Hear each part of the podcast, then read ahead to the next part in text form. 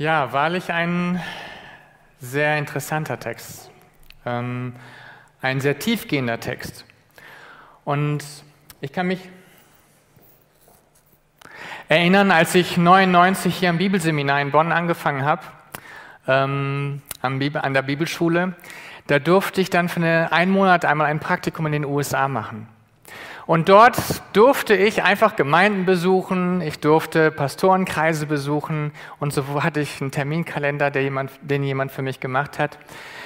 Und so bin ich in, einen, äh, in eine Veranstaltung gekommen, die jeden Monat stattgefunden hat. Die Pastoren haben sich dort getroffen, haben miteinander gebetet, miteinander Gottesdienst gemacht. Sie haben gesagt, wir möchten eins sein, wir möchten eins sein. Und das war so, dass die sich so vorgestellt haben, ah, da hinten ist der Bruder James so und so und der betet immer so. Und dann kam der andere ganz lachend, äh, ja, ja, aber du betest immer und machst deine Hände hoch und manchmal verstehe ich dich nicht einmal. Aber sie lagen sich in den Armen und du hast eine Liebe gemerkt, eine Gemeinsamkeit. Und sie haben gesagt, wir haben hier uns in der Stadt vorgenommen, dass wir nichts Schlechtes über die andere Gemeinde reden und die Mitglieder dürfen das auch nicht machen. Und dann habe ich natürlich auch die Gottesdienste besucht und habe dann auch mal jemanden gefragt. War vielleicht ein bisschen fies, aber ich habe gefragt, sag mal, was denkst du über die andere Gemeinde? Und dann, ja, jeder hat, nimmt das ja so ähm, anders wahr und was Schlechtes erzähle ich jetzt nicht, aber das finde ich gut, das finde ich toll und das machen die richtig gut. Und ich dachte so, Mensch, ich glaube, ich bin am falschen Eck der Erde groß geworden und dachte, wow, das ist ja richtig cool, richtig toll. Und du hast gemerkt, gesehen, wie Gott diese Einheit total gesegnet hat. Wo fängt die Gemeinschaft an? Wo fängt das gemeinsam an? Oft dieses für ihn ist einfach zu rufen. Ne? Für ihn, ja, ich bin für Jesus. Ich lebe für Jesus. Wir gemeinsam, da kommt es dann schon wieder drauf an und da wird es dann doch schwierig.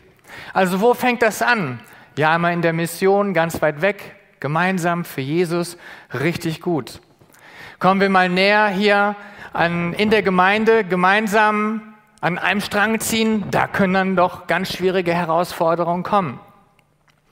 Gehen wir mal weiter in die Familien oder in die Ehen. Da kann das gemeinsam für Jesus auch sehr herausfordernd sein.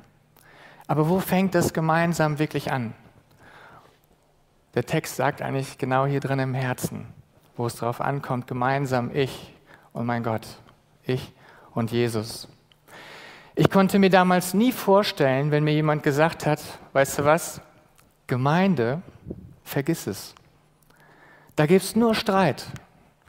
Da gehe ich nie wieder hin. Ich war so lange da, ich wurde so tief verletzt, ich gehe da nicht wieder hin. Ich konnte das nicht verstehen. Erst später und noch gar nicht so lange her, auch in unserer Missionszeit, da kam ich auch zu dem Punkt und dachte, Gott, Gemeinschaft, Gemeinde, brauche ich nicht mehr. Mir reicht's. Geht nicht. Wenn das Gemeinde sein soll, ohne mich, da gehen wir nur bei drauf. Aber Jesus selbst, ich glaube im ersten Gottesdienst, wo die Predigtreihe anfing, hat gebetet. Da wurde dieser Text vorgelesen in Johannes 17, wo Jesus selbst für uns betet und für dich betet, für mich betet und sagt, ihr müsst gemeinsam sein. Bitte Gott, Vater im Himmel, Lass sie eins sein, damit die Welt erkenne, damit alle das sehen. Nicht nur sie selbst ähm, das spüren dürfen, wie toll das ist, eins zu sein. Nein, die ganze Welt soll es sehen. Jesus selbst hat es uns befohlen, er hat für uns gebetet.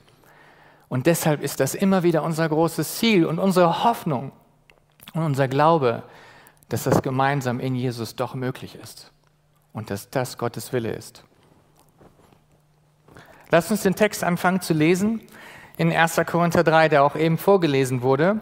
Hier steht, und ich, meine Brüder, konnte nicht zu euch reden als Geist, als zu geistlichen, sondern als zu fleischlichen Menschen, als zu Unmündigen in Christus.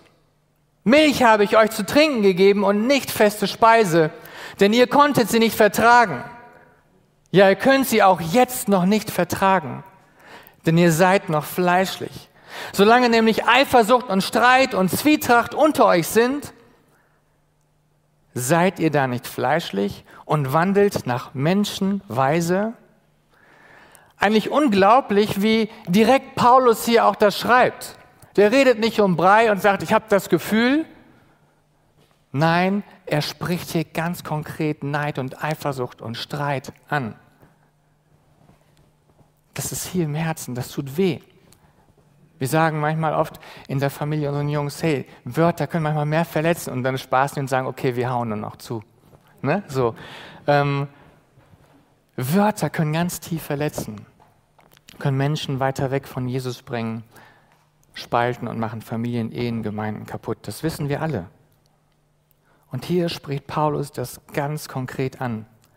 Denn wenn einer sagt, ich gehöre zu Paulus und der andere aber ich zu Apollos, seid ihr da nicht fleischlich? Wer ist denn Paulus und wer Apollos? Wer sind sie anders als Diener, durch die ihr gläubig geworden seid? Und zwar, wie es der Herr jedem gegeben hat. Wer ist dein Paulus? Wer ist mein Paulus? Wer ist dein Apollos? Wer ist mein Apollos? Um wen geht es hier in der Gemeinde? Um wen geht es in meinem Leben?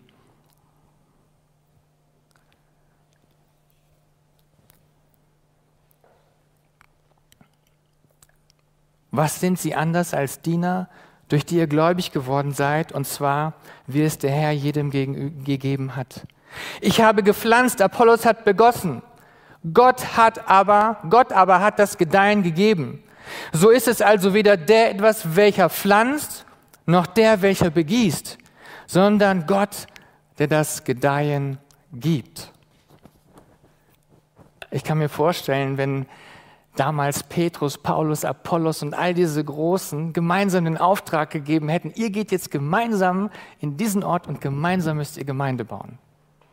Ich glaube, das wäre jetzt von uns betrachtet vielleicht auch mal sehr interessant geworden, ob die auch so ganz einfach eins wären in den ganzen Sachen. Ich glaube, da wäre es auch richtig zur Sache gegangen. Und der Bibeltext sagt es ja aber ganz klar, wir sind alle Diener Gottes, alle Diener Gottes. So ist also weder der etwas, welcher pflanzt, noch der, welcher begießt, sondern Gott, der das Gedeihen gibt. Ich kann mich erinnern an meine erste Predigt als Jugendpastor damals. Ich war super nervös, ähm, wollte gar nicht nach vorne gehen, weil ich wusste, da sitzen auch welche, die gucken, ob ich das Falsches sage. Und dann ging einer zu mir vorne zum Stuhl und hat gesagt, der hat das mitbekommen, du predigst nicht für die Menschen, sondern für den Herrn. Und das hat im Grunde ganz vieles verändert in meinem Leben. Ganz vieles, dieser einzige Satz, dass ich gemerkt habe, Mensch, ganz egal, was Leute über mich denken, ich möchte es für den Herrn tun, für Jesus tun.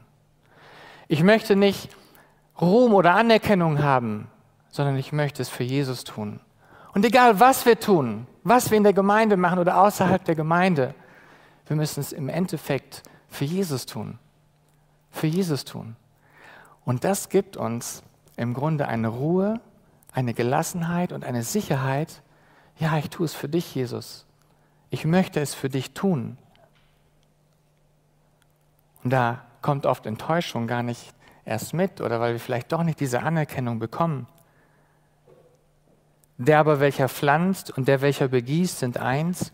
Jeder aber wird seinen eigenen Lohn empfangen, entsprechend seiner eigenen Arbeit.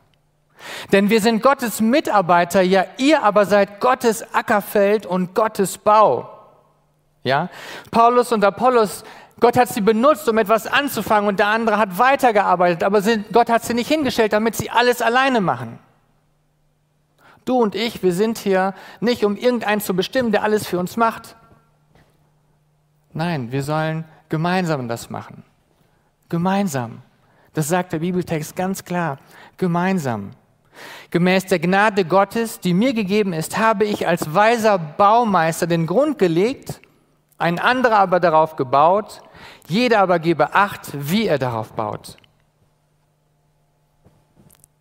Denn einen anderen Grund kann niemand legen, außer dem, der gelegt ist, welcher ist Jesus Christus. Wenn aber jemand auf diesen Grund Gold, Silber, kostbare Steine, Holz, Heu, Stroh baut, so wird das Werk eines jeden offenbar werden.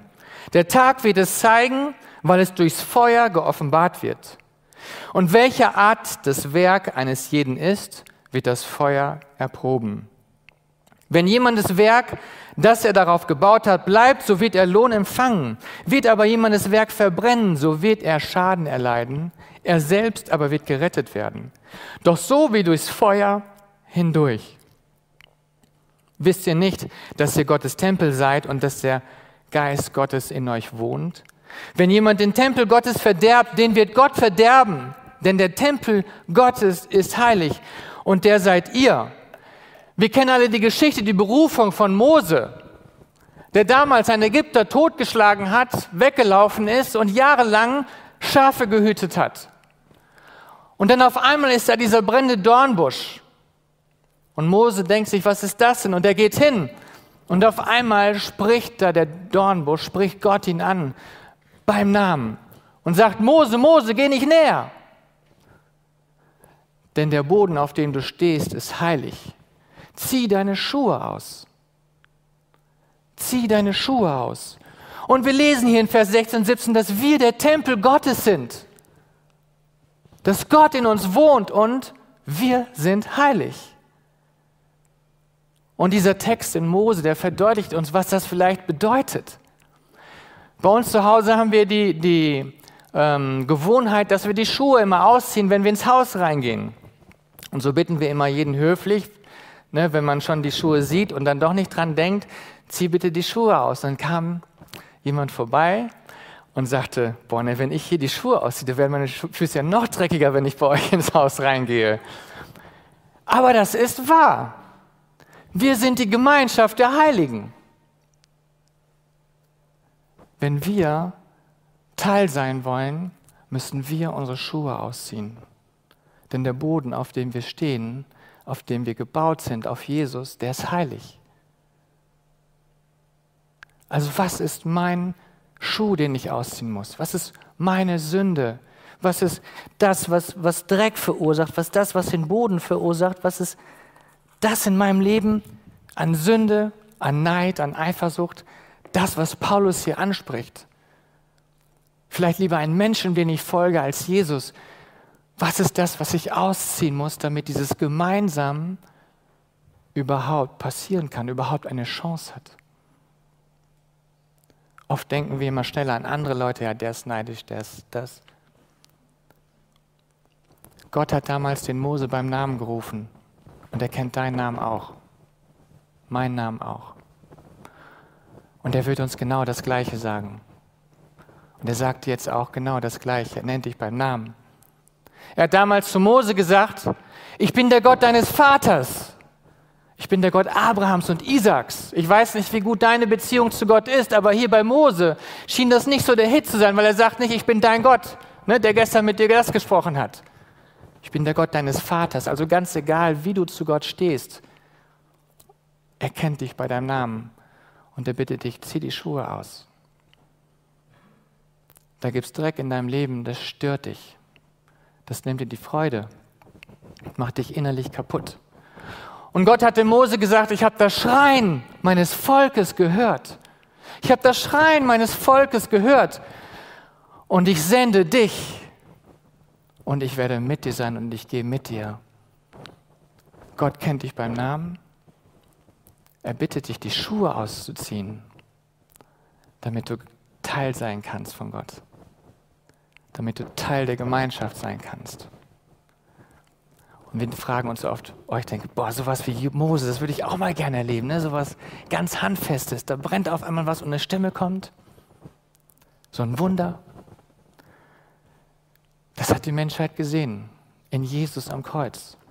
Er ist gestorben, aber er ist nicht tot geblieben. Er ist gestorben, aber er ist nicht tot geblieben. Und dieser Jesus, der ist für dich der brennende Dornbusch und der spricht auch zu dir. Und da hat Gott gesagt, ich habe das Schreien der Welt gehört. Die Not der Welt. Ich habe das Schreien deines Nachbars gehört, deines Schulkollegen, deiner Freunde. Ich möchte, dass du, dass wir gemeinsam dahin gehen. Ich sende euch. Aber zieht vorher eure Schuhe aus sonst wird das nicht möglich sein. Lass uns das wirklich ernst nehmen.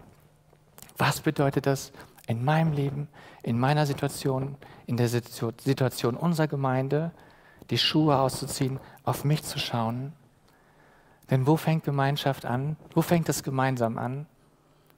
In meinem Herzen gemeinsam mit meinem Jesus. Das ist die Grundlage, das ist das Fundament. Das ist das Allerwichtigste. Und Jesus sagt, nennt dich bei Namen und sagt, geh, ich sende dich und ich gehe mit dir.